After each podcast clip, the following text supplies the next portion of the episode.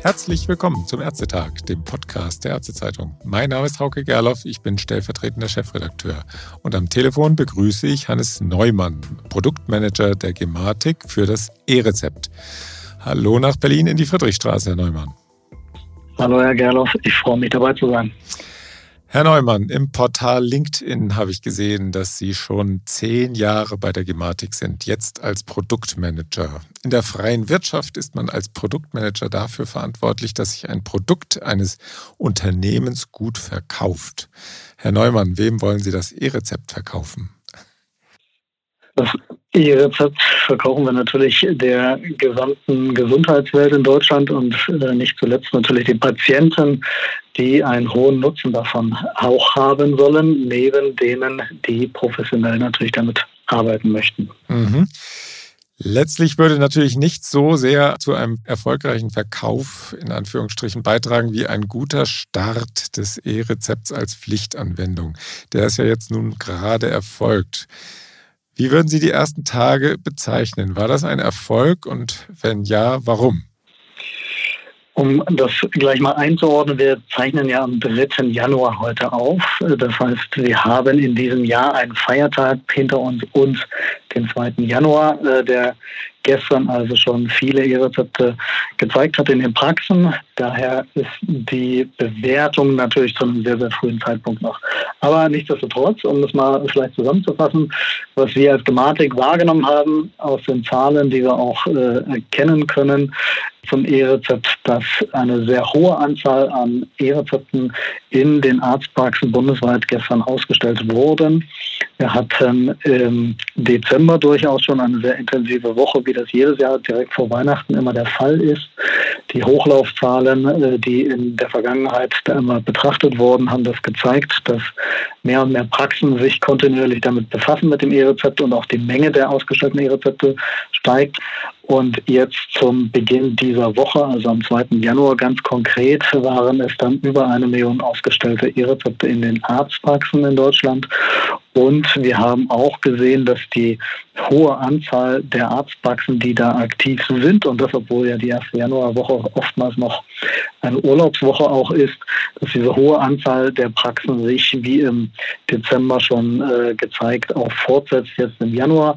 Es ist wahrscheinlich, äh, wenn man das mit etwas mehr Distanz äh, zum 2. Januar und dann mal über den gesamten Januar betrachten werden, ein deutlicher Anstieg nochmal, den wir dann jetzt hier mit diesem ja, Jahresstart sehen werden in diesen Zahlen zum Beginn. Ja, also vom reinen Mengengerüst her muss man sich nicht beschweren, oder? Äh, wir sind selbst ein wenig überrascht, dass das so stark anzieht weil natürlich das ganze Thema grundsätzliche Bedeutung und äh, wichtige Bedeutung in jedem Behandlungsgespräch, bei jeder medikamentösen Therapie äh, hat und es ein ganz zentraler Prozess in den Arztpraxen und Apotheken natürlich ist, der auch komplex ist durchaus. Äh, so einfach der rosa Zettel manchmal aussieht, äh, so sehr wundert man sich mit genauer Betrachtung, was da doch alles da hinten dran hängt. Und insofern sind die Mengengerüste, die da aktuell oder die Anzahlen durchaus schon sehr spannende Zahlen. Mhm. Wir wollen ja nicht nur den Erfolg äh, beschreiben, es ist ja keine Propagandaveranstaltung für die Gematik, sondern wir wollen versuchen, die Gesamtsituation wahrzunehmen. Vielleicht fangen wir mal an bei denen, die jetzt noch gar nicht angefangen haben, vielleicht sich noch nicht mal mit dem Thema beschäftigt haben. Was können denn Praxis, also es gibt ja noch einige, die im Betriebsurlaub sind und auch manche haben vielleicht bis Ende Dezember gesagt, das Thema ist noch nicht für mich aktuell, das kommt jetzt erst und stehen jetzt praktisch vor dem ja, sagen wir ruhig, Neustart. Was können denn Praxisinhaberinnen und Praxisinhaber tun, dass es ein erfolgreicher Start in ihrer Praxis wird?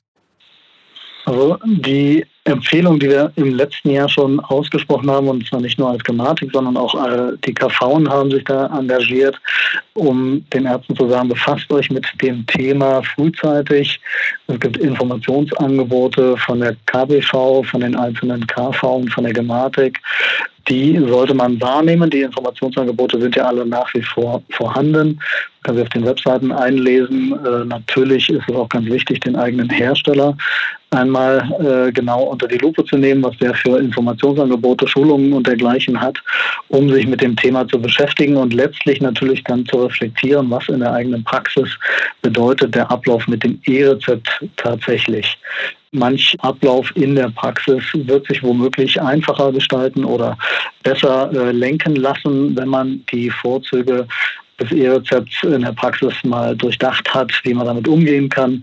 Man sieht nicht mehr jeden Patienten bei jedem Folgerezept mehr am Tresen in der Praxis. Auch das macht äh, viel aus mit den Mitarbeitern. Sie müssen dann umdenken, wie sie mit den Patienten vielleicht kommunizieren, wie sie sie erreichen oder umgedreht, wie sie selbst gut erreicht werden können von den Patienten. Und das sind also die gleichen äh, Empfehlungen, die wir da geben. Beschäftigt euch mit den Themen, guckt euch die Schulungsvideos an, schaut bei den Herstellern, was die empfehlen. Und den KV Gut ist natürlich auch, wenn die KV eine IT-Beratung hat oder eine E-Health-Abteilung, die sich mit dem Thema gut auskennt, die dann mal zu befragen. Die können natürlich viel von Erfahrungen berichten, was gut läuft, worauf man achten sollte. Reza Matari war ja hier neulich im Podcast hat viel darüber berichtet. Also die Kollegen sind äh, definitiv auch eine gute Quelle, mit der man reden sollte, um zu erfahren, was äh, sollte beachtet werden. Hat denn der Umfang der Aufklärungsaktionen durch Gematik und KV ausgereicht, um für einen halbwegs erfolgreichen Start zu sorgen? Und zwar nicht natürlich nicht nur bei den Arztpraxen. Äh, ein Ärzteverband hat heute gefordert, äh, dass die Krankenkassen Patientenschulungen anbieten sollten, weil viele Patienten so ganz unvorbereitet in die Praxis kommen und gar nicht wissen, was sie machen sollen. Und dann gibt es natürlich viel Erklärungsaufwand von Seiten der MFA. Genau, die die Informationsangebote der KSV richten sich natürlich an die Praxen äh, zunächst einmal, weniger vielleicht an die genau, Patienten. Ist das ist natürlich die Aufgabe der Krankenkassen und das wird natürlich zu Recht auch eingefordert, dass die Krankenkassen hier gut informieren bei dem ganzen Thema. Deren Zurückhaltung war immer zu spüren, solange das Thema noch nicht in der Fläche angekommen war. Mhm. Das ist nun definitiv ein weiterer Schritt, aber der gegangen ist. Das Thema ist in der Fläche. Man merkt es auch in Leitmedien, die über das Thema berichten. Die Tagesthemen und die Tagesschau haben nicht nur einmal über das Thema jetzt berichtet oh ja. und auch äh, zum Jahreswechsel natürlich aufgegriffen, dass das Thema kommt. Also damit wird eine ein größeres Bewusstsein in der Bevölkerung aufgenommen, aber letztlich befasst auch ein Patient sich damit tatsächlich erst, wenn er in der Arztpraxis dann mal steht, ein E-Rezept äh, bekommen soll und äh, womöglich die Frage hat, was, was ist das eigentlich, was passiert da mit mir?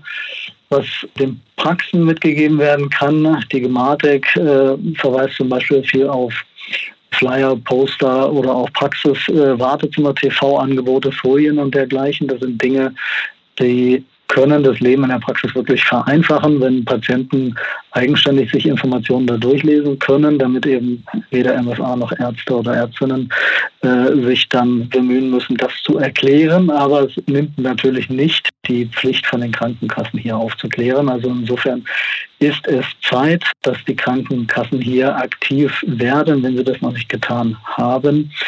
Äh, wir sehen aber auch, dass einige Kassen in ihren Mitgliederzeitungen da längst äh, aktiv sind. Online haben alle Krankenkassen ihre Informationsangebote. Und ich denke, mit den Produkten, die die Krankenkassen dieses Jahr 2024 in den Markt einführen, ergeben sich auch mehr Anlässe darüber zu kommunizieren, was Digitalisierung im Gesundheitswesen bedeutet. Da steht allen voran das Thema der Gesundheits-IDs, die von den Krankenkassen als zusätzliches Authentisierungsmittel neben der Gesundheitskarte etabliert werden. Alle Krankenkassen haben dafür Zulassungen Ende letzten Jahres erreicht. Und mit Einführung dieser Produkte jetzt zum ja, wahrscheinlich ersten und sehr wahrscheinlich dann mehr zum zweiten Quartal hin werden die Krankenkassen das Thema Digitalisierung voll ausspielen an ihre Patienten bzw. Versicherten. Mhm.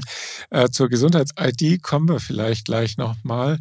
Vielleicht nochmal eine Frage zu den Praxisabläufen. Wie ist denn aktuell der Stand bei den Praxisverwaltungssystemen? Ähm, die Wartezeiten bei der digitalen Signatur sind ja immer wieder kritisiert worden. Bei welchem Anteil der Hersteller besteht das Problem denn immer noch? Haben Sie da einen Überblick?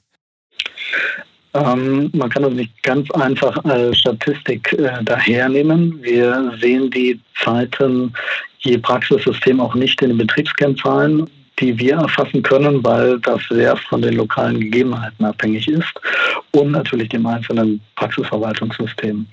Wir haben mit der KBV in verschiedenen Befragungen ja erhoben, welche Praxen da Auffälligkeiten haben, also zu lange Signaturdauern wahrnehmen und auch darum gebeten, die zu melden äh, an ganz konkreten Fällen und Beispielen. Wir haben auch äh, den Benchmark definiert, äh, ab dem man oder bei dessen Überschreitung man sich äh, mit dem Hersteller auseinandersetzen sollte oder eben auch melden sollte.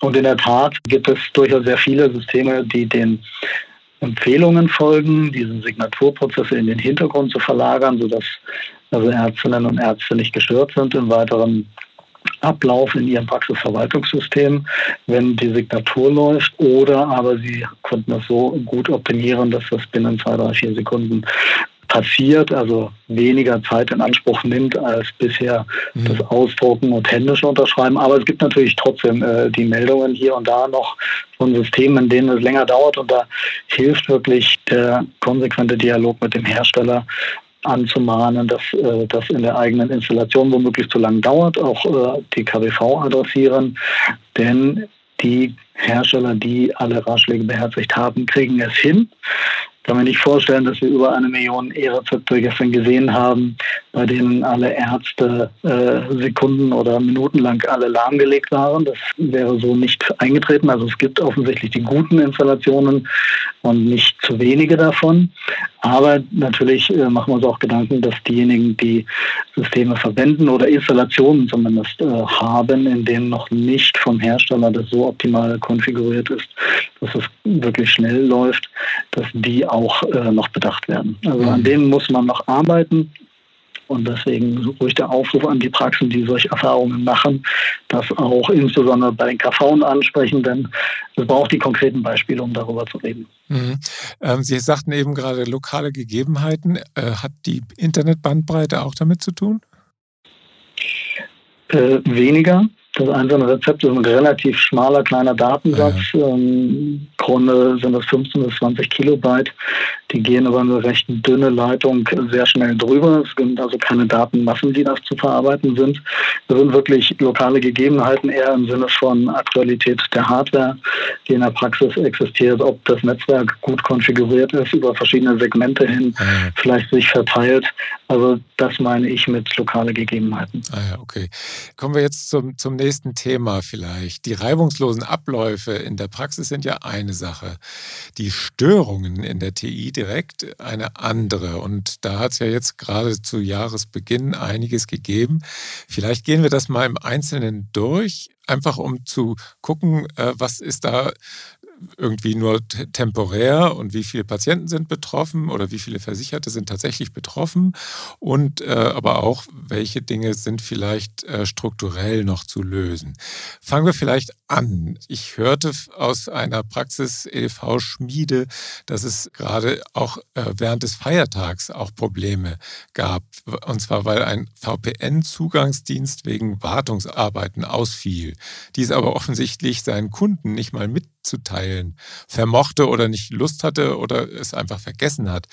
Also die Notdienstpraxen in Nordrhein waren außer sich. Wie kann sowas an einem so wichtigen Zeitpunkt passieren? Und also vor allen Dingen diese Nichtkommunikation. Das Problem war ja dann hinterher wieder behoben, offensichtlich. Genau. Also bei dem Zugangsdienstanbieter, äh, so wie das bis dato jetzt analysiert ist und die Analyse ist allerdings noch nicht abgeschlossen. Äh, da sind auch wir noch im Dialog mit dem Hersteller. Es sah so aus, dass ein geplanter Change nicht die gesamte Infrastruktur betreffen sollte. Und man kann sich so vorstellen, das sind redundant angebotene Dienste, wo also über verschiedene Instanzen hinweg äh, sich die Anfragen, die von den Praxen kommen, verteilen. Und äh, entsprechend war geplant, nur ein Teil dieser Serverlandschaft zu warten, also zu aktualisieren womöglich. Und entsprechend war die Planung für diesen CR, also diesen Change Request, dass jederzeit die Verfügbarkeit nach außen hin gegeben sein soll. Ja. Wenn dem nicht so war äh, oder äh, letztlich Praxen das doch anders erlebt haben, dann ist es genau das, was jetzt äh, sowohl dieser Hersteller analysieren muss und äh, wo wir als Gematik natürlich auch äh, hinterher sind, zu erfahren, warum das nicht geglückt ist, wenn dem so war.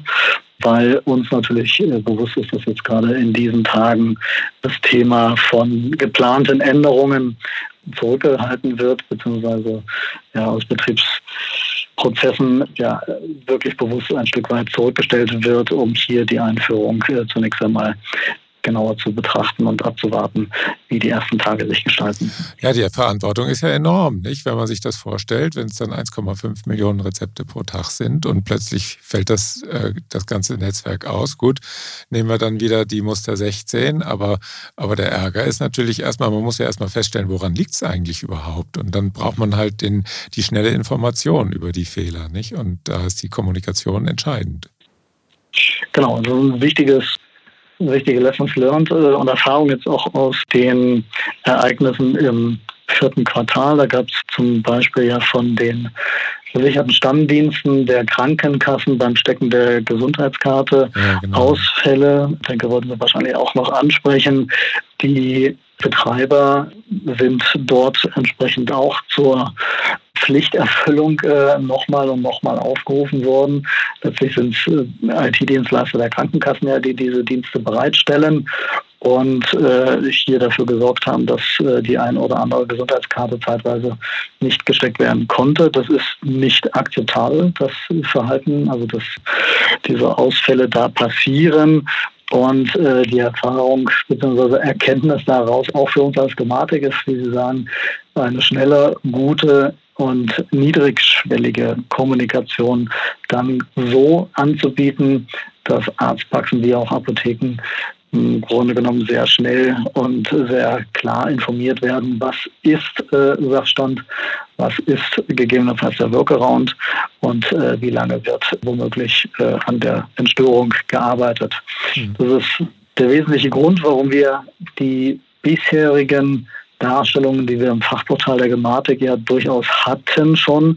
Zum einen natürlich auch nochmal uns sprachlich angeguckt haben, äh, auch an den Formulierungen feilen, dass es noch handlungsleitender ist, was man dort sehen kann, aber um nicht jeden ins Fachportal der Gematik zu leiten, äh, bietet die Gematik ja seit Ende letzten Jahres den WhatsApp-Channel, der von jedem abonniert werden kann, um zu sehen, was die Gematik äh, aktuelles zu melden hat zum Thema der Betriebsstabilität. Und wir haben da jetzt in den ersten Tagen schon mehrere tausend Abonnenten gefunden, äh, die sich das abonniert haben und werben auch dafür, dass weitere ja, Mitarbeiter aus den Praxen, aber auch aus den Apotheken das abonnieren, weil wir dort halt niedrigschwellig und sehr aktuell informiert halten, was gerade Gegenstand der Themen, die da auftauchen, sind. Mhm. Ein Ärzteverband hat heute ja auch gefordert, dass es richtige Sanktionen dann äh, geben soll, wenn das nicht funktioniert. Und zwar ist dann die Frage, wer kann dann sanktioniert werden? Die Ärzte werden ja sanktioniert, wenn sie es nicht machen. Warum wird die Gematik nicht sanktioniert, wenn die TI nicht funktioniert?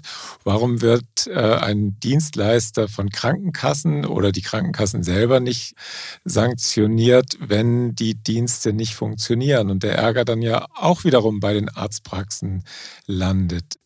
Äh, Sie sind ja nun kein Politiker, aber und äh, wollen sicher auch Schaden von der Gematik abwenden, aber dass sich die Ärzte darüber echauffieren, kann man schon irgendwie nachvollziehen, oder? Völlig nachvollziehbar, dass das Thema ärgerlich ist, wenn es zu Ausfällen kommt. Überhaupt keine Frage. Die Frage der Sanktionierungen ist in der Tat eine, die, die muss man, glaube ich, eher politisch beantworten. Wir als Gematik sind zunächst einmal natürlich für die Dinge verantwortlich, die wir selbst beauftragen. Wir betreiben selbst ja keine Dienste, aber wir beauftragen eben den Fachdienst fürs E-Rezept und auch äh, zumindest einen zentralen Identity Provider.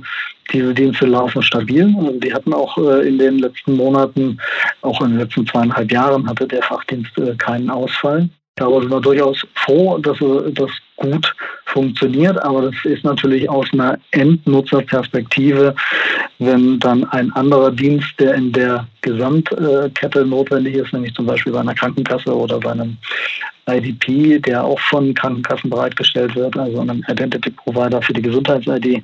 Wenn da dann Ausfälle äh, passieren, ist das im Gesamtbild natürlich trotzdem die Anwendung, die vermeintlich nicht funktioniert. Und über Sanktionierungen äh, reden sicherlich die Krankenkassen mit ihren IT-Dienstleistern auch. Die wird es geben, das ist äh, üblich in IT-Verträgen, aber das hilft der Arztpraxis in dem Moment natürlich auch nicht äh, die Gewissheit, äh, dass da jemand äh, monetär sanktioniert wird. Also viel besser ist es doch, dass man den Anspruch hebt und sagt, alle erbringen dieses hohe Level an Verfügbarkeit und Betriebsstabilität. Und falls doch mal was passiert, haben wir gute Kommunikationswege. Ich denke, das sind die zwei zentralen Dinge, auf die man fokussieren sollte. Auf Sanktionierungen ist äh, zu schauen, ist, glaube ich, nicht der wegweisende Weg, um Verhalten zu beeinflussen oder gar Betriebsstabilität äh, zu gewährleisten. Auch beim E-Rezept, mir ist bewusst, es gibt diese politischen Sanktionen, die da angedacht sind. Äh, ich wünsche mir natürlich als Produktmanager viel mehr, dass das E-Rezept genutzt wird, weil es gut ist und weil es äh, Nutzen bringt. Wasser auf die Mühlen der Ärzteverbände, in der Tat. Vielen Dank. Dann kommen wir jetzt, also Sie haben ja eben schon diese Geschichte mit dem versicherten Stammdatendienst, der sich auf, beim Stecken der EGK zum Einlösen der, des E-Rezepts äh, als Fehler immer mal wieder herausgestellt hat in den vergangenen Monaten. Das ist ein, ein Fehler. Jetzt war am Dienstag gleich die Meldung, dass Versicherte der DAK, der BKK und der IKK nicht über die E-Rezept-App das Einlösen der E-Rezepte anstoßen können. Nun ist über den Ausdruck, aber das war, kam noch danach, also über den Ausdruck oder über die elektronische Gesundheitskarte, könne aber eingelöst werden. Dann hieß es äh, gestern noch, das Problem sei gelöst und es habe sowieso nur diejenigen getroffen, die bereits eine E-Identität bekommen haben. Heute dann wiederum, also am 3. Januar, traf dasselbe Problem plötzlich die AOK-Versicherten, aber dann doch wieder alle Versicherten und dann auch wieder die Versicherten der BKK, IKK und DAK. Und zwar alle, nicht nur die mit EID, wie es so schön heißt, also mit der äh, elektronischen Identität. So klingt es jedenfalls in der Störungsmeldung der Gematik. Können Sie da ein bisschen Licht ins Dunkel bringen? Sind jetzt nur die, die eine ID haben, schon betroffen oder letztlich doch alle, die eine App nutzen wollen? Also von der äh, Störung bei dem Identity Provider gestern wie auch heute sind alle diejenigen betroffen tatsächlich mit der Gesundheits-ID.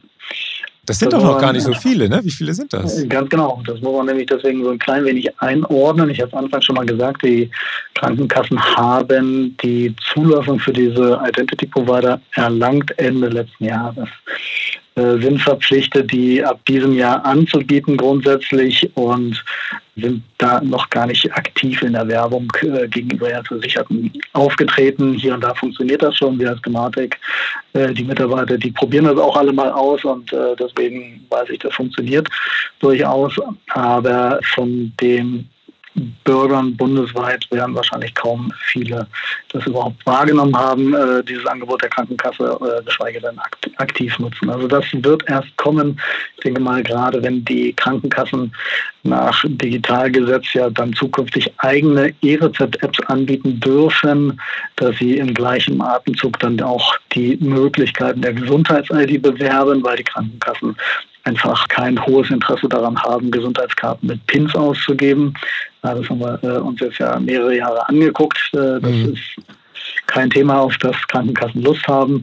Und mit der Gesundheits-ID äh, gibt es eben dann andere Voraussetzungen, keine Karten, die mehr produziert werden wollen und Pins und dergleichen. Das ist also auch nutzerfreundlicher und äh, das möchten die Kassen ausspielen. Also insofern diese Ausfälle, um darauf zurückzukommen, betreffen womöglich nicht sehr viele. Also ich glaube kaum, dass es äh, eine dreistellige Zahl in Summe sein wird, die das mitbekommen aktuell. Und insofern gehen wir nichtsdestotrotz natürlich äh, auf die Betreiber dieser Dienste zu. Äh, hat nicht jede Kasse auch einen eigenen Betreiber. Im Gegenteil, die Krankenkassen haben da Einkaufsgemeinschaften und nutzen im Grunde genommen eine Handvoll an Anbietern, die solche Gesundheits-IDs bzw. Identity Provider stellen. Und deswegen sind da immer gleich mehrere Kassen betroffen, wenn einer von denen ein Problem hat. Aber jetzt in den ersten Tagen ist das eine Einspielphase. Das ist nicht hinnehmbar, keine Frage, diese Ausfälle. Aber es sind auch nicht viele betroffen. Also es ist kein Grund für ein Moratorium, würde man dann eher sagen, oder? Also das wurde ja schon gefordert. Also das habe ich auch wahrgenommen, aber das ist für den realen Hintergrund dessen, was da äh, ausgefallen ist, glaube ich, deutlich zu weit gegriffen. Dann habe ich aber noch ein paar andere Dinge, die jetzt nicht offiziell verlautbart worden sind, also unter der Oberfläche auftreten. Also es gab zum Beispiel wohl Fehlermeldungen beim Stammdatenabgleich, Timeout in der TI, das sei zuletzt öfter vorgekommen. Ist die TI von den E-Rezepten schon überlastet, so dass sie schwerfällig wird in der Reaktionsgeschwindigkeit? Kann das sein? Also das nehmen wir nicht wahr. Wir äh, betrachten ja nicht nur Kennzahlen, gerade beim E-Rezept, die auf die Anzahl und die Menge der ausgestellten Rezepte oder der eingelösten Rezepte schauen, sondern wir gucken uns natürlich auch die Betriebskennzahlen an, wie die Dienste bei den Betreibern, die wir beauftragt haben, in ihrer Betriebsstabilität funktionieren, wie schnell die Anfragen funktionieren und beantwortet werden und äh, das war eine große Sorge von vielen, dass mit der entsprechenden Last irgendwann ja, genau. hier die Dienste damit äh, vielleicht nicht mehr äh, klarkommen werden.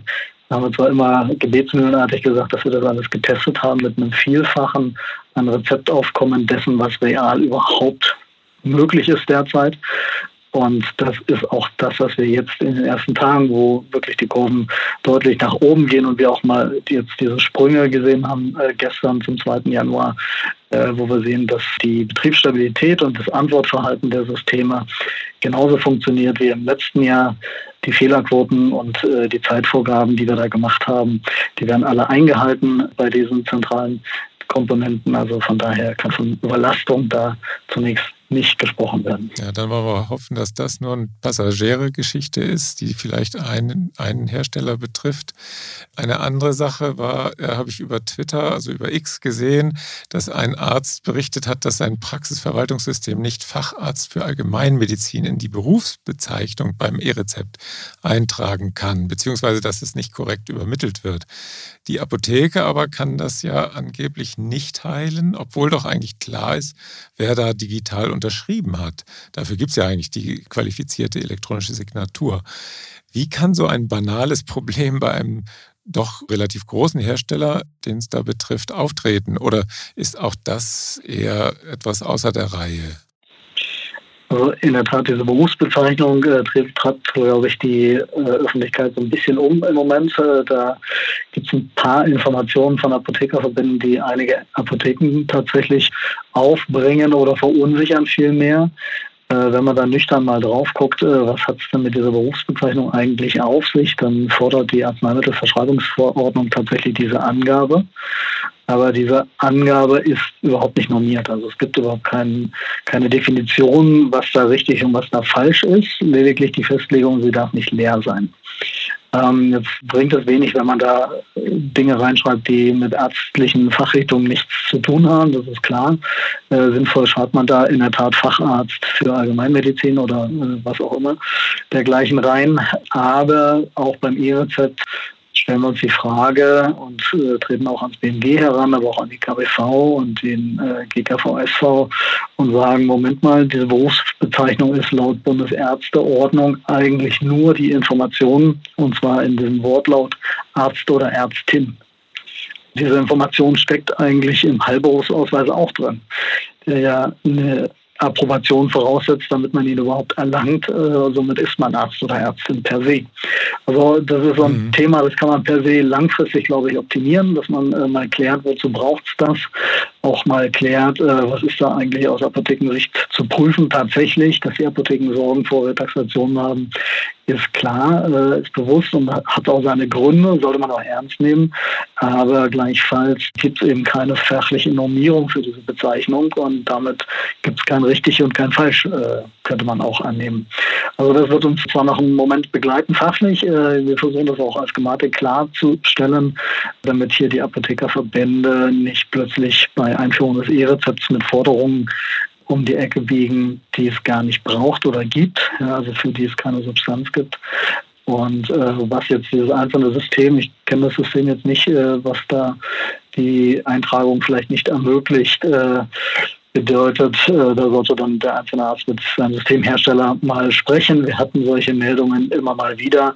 Äh, das konnte in der Regel eigentlich zwischen der Praxis und dem eigenen Hersteller aufgeklärt werden, wie die Einstellung vorgenommen werden sollte. Und wenn das System tatsächlich an der Stelle warum auch immer, zwischen Muster 16 und E-Rezept eigentlich keine Änderung zu diesem Thema gab, der noch ein Problem hat, dann wird der Hersteller das sicher beheben oder dann mögen wir es an der Gematik gerne auch mal melden, dann gehen wir auf den Hersteller zu zu dem Thema. Hm.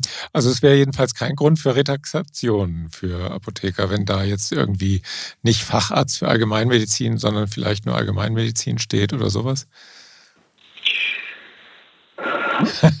es gibt eben keine normative Vorgabe. Und ja. äh, in dem Moment ist die Frage, wer kann denn definieren oder wer kann äh, jetzt entscheiden, was richtig und was falsch ist. Also ich glaube, wenn Facharzt oder FA für Allgemeinmedizin dort als Angabe drinsteht, dann ist das ein relativ klarer Konsens, dass das eine Berufsbezeichnung ist, äh, an der man da jetzt nicht viel auszusetzen hat. Wenn da jemand äh, nur Allgemeinmedizin reinschreibt, dann sind es momentan aus meiner Wahrnehmung die Apotheken, die verunsichert sind, ob das dann reicht. Ja. Gleichfalls äh, ist, glaube ich, äh, bislang mir nicht bekannt, dass aufgrund dieser Information eine Apotheke mit einem Rezept retaxiert wurde. Und selbst wenn, glaube ich, äh, wäre der erste Anlaufpunkt mal der Apothekerverband der eigene, der sich dann sicher mit der Kasse mal in Verbindung setzt und fragt, auf welcher vertraglichen Basis solche Entscheidungen dann zustande kommen. Weil dafür gibt es meines Erachtens keine vertragliche Grundlage zu den Inhalten solcher Informationen. Ja. Und jetzt noch eine letzte Störung möchte ich Ihnen, sagen wir mal, melden. Und zwar aus verschiedenen Quellen, auch von Patienten, die selbst betroffen waren, haben wir erfahren, dass es doch immer wieder länger dauert, bis das E-Rezept aus der Praxis tatsächlich in der TI ankommt, auf dem Server. Also ich habe gestern Abend auch zum Beispiel geschrieben, die Patienten seien zu Fuß schneller in der Apotheke als das E-Rezept über die Datenleitung. Die Folge, dann müssen Patienten zweimal in die Apotheke kommen, um ihr Medikament zu bekommen. Das kann zwar auch vorkommen, wenn das Medikament Medikament nicht vorrätig ist, das, und zwar öfter als gewünscht im Moment. Aber ist, ist das nicht am Ende doch ein GAU für das E-Rezept, wenn das nicht, nicht schnell funktioniert? Dann frage ich ja doch lieber nach Muster 16 in der Praxis, oder? Also zunächst mal vielen Dank, dass Sie genau dieses Thema ansprechen. Das ist auch uns ein wichtiges Anliegen, dass das natürlich nicht passiert. Äh, also völlig, völlig verständlich. Kein Patient will umsonst in die Apotheke gehen, wenn das noch gar nicht abrufbar ist, das Rezept. Zur Einordnung muss man fairerweise aber sagen, das ist kein technisches Problem in der Regel. Also alle Fälle, in denen wir uns das genauer angeguckt haben, weil wir solche Praxisbeschilderungen auch äh, wahrgenommen haben und äh, verstehen wollten, woran das liegt, waren es immer Verhaltensweisen in den konkreten Verordnungssituationen, die dazu geführt haben, dass die Signatur auf das einzelne E-Rezept eben nicht im Behandlungsgespräch oder nicht äh, zeitnah nach äh, Ausstellen des E-Rezeptes oder ja, direkt in der Folge des, der Ausstellung des E-Rezeptes aufgebracht wurde. Das bedeutet insbesondere, um das mal klarzustellen, was da passieren muss, in dem Moment, wo im Behandlungsgespräch der Patient vor mir sitzt äh, und ein E-Rezept bekommen soll oder eine medikamentöse Therapie entschieden wird, dann ist das Rezept zu befüllen und auch zu signieren, genau in diesem Moment. Das ist anders als bei der EAU, nicht? Also das, das vielleicht zu sagen. Genau, das ist eine ne? ganz äh, wesentliche Unterscheidung zur EAU. Da konnte man das am äh, Tagesende machen und dem Patienten war das ja egal, wann das bei der Krankenkasse äh, ankommt, mhm. ob das in der gleichen Minute oder fünf Stunden später passierte. Beim E-Rezept nicht. Der Patient, der aus der Praxis rausgeht, der geht in der Regel dann eben in äh, eine Apotheke, oder entweder unmittelbar oder innerhalb der nächsten Stunden und möchte dann sein Medikament dort auch besorgen, weil er es ja offensichtlich braucht und zwar zeitnah braucht und nicht erst am Folgetag.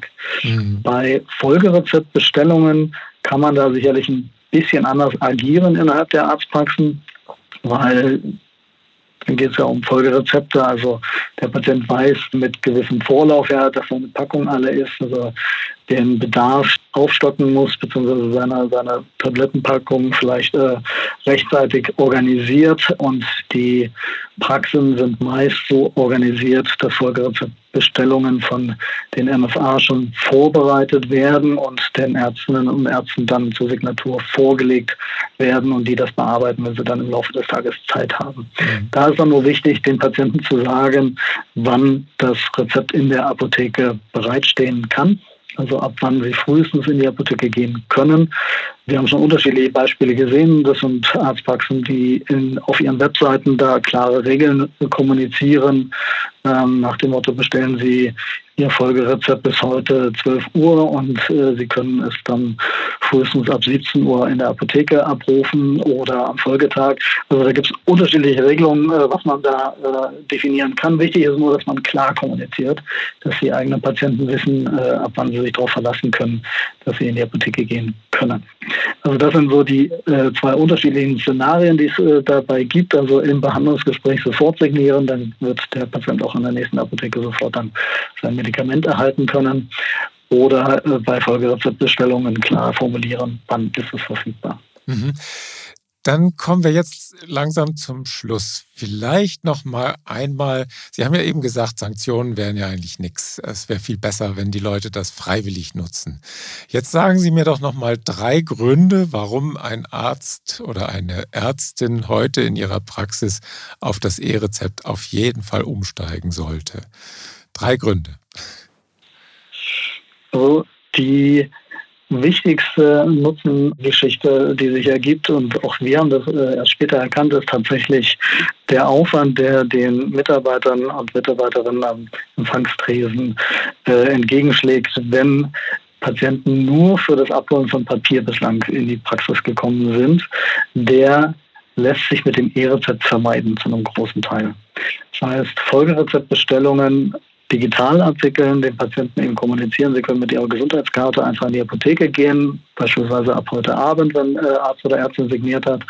Erspart es, dass die Patienten alle in die Praxis kommen, bedeutet weniger Verkehr, also weniger Patientenaufkommen am Praxistresen, damit mehr Freiheiten organisatorisch und zeitlich für die MFA-Mitarbeiter. Mhm ähm, sich zu organisieren, weniger Last dort, weniger auch kranke Patienten natürlich in den Behandlungsräumen vor Ort äh, entlastet. Also für die Sicht der Ärztinnen und Ärzte gibt es natürlich auch für die Praxisorganisation ein anderes Bild. Also ich kann mein Team entsprechend da mitnehmen, zu sagen, okay, ihr könnt dadurch Erleichterungen erfahren, wir können es besser organisieren, wir können die Abläufe äh, optimieren, ihr braucht auch nicht mehr zum Einsammeln von Unterschriften in die Behandlungsgespräche vielleicht äh, reinplatzen, weil da am Tresen äh, ein Kunde drängelt und dringend jetzt eine Unterschrift noch braucht.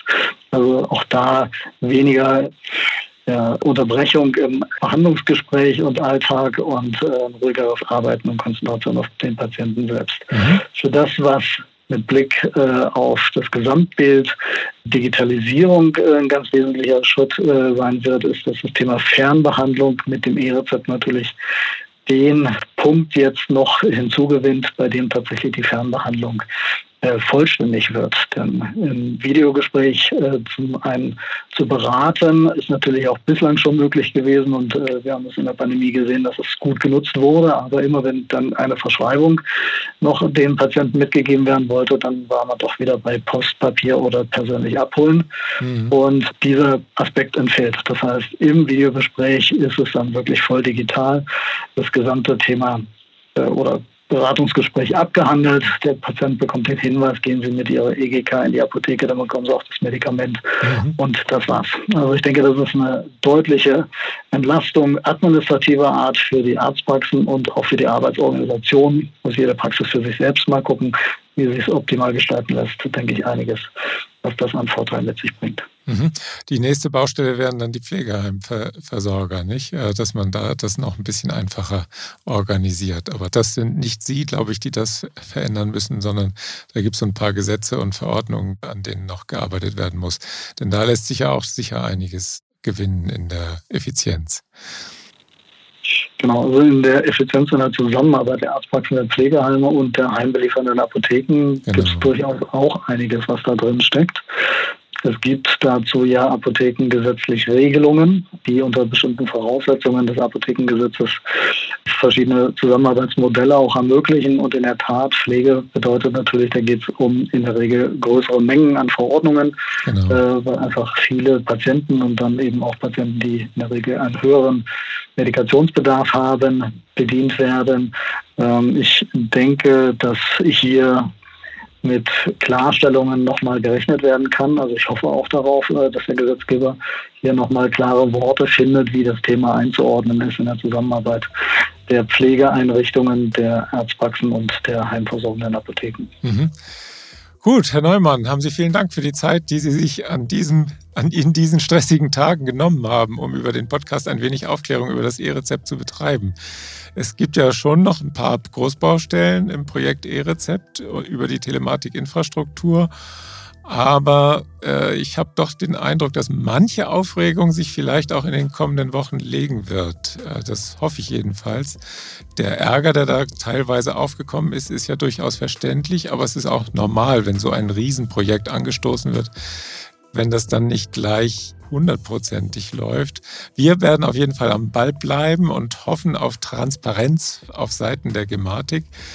Denn wenn das E-Rezept kein Erfolg wird, dann wäre das sicher ein schwerer Schlag für die Digitalisierung insgesamt in Deutschland. Und den können wir uns eigentlich nicht mehr erlauben, nicht?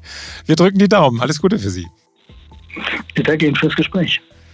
Und auch wieder vielen Dank fürs Zuhören. Bis zum nächsten Ärztetag. Tschüss.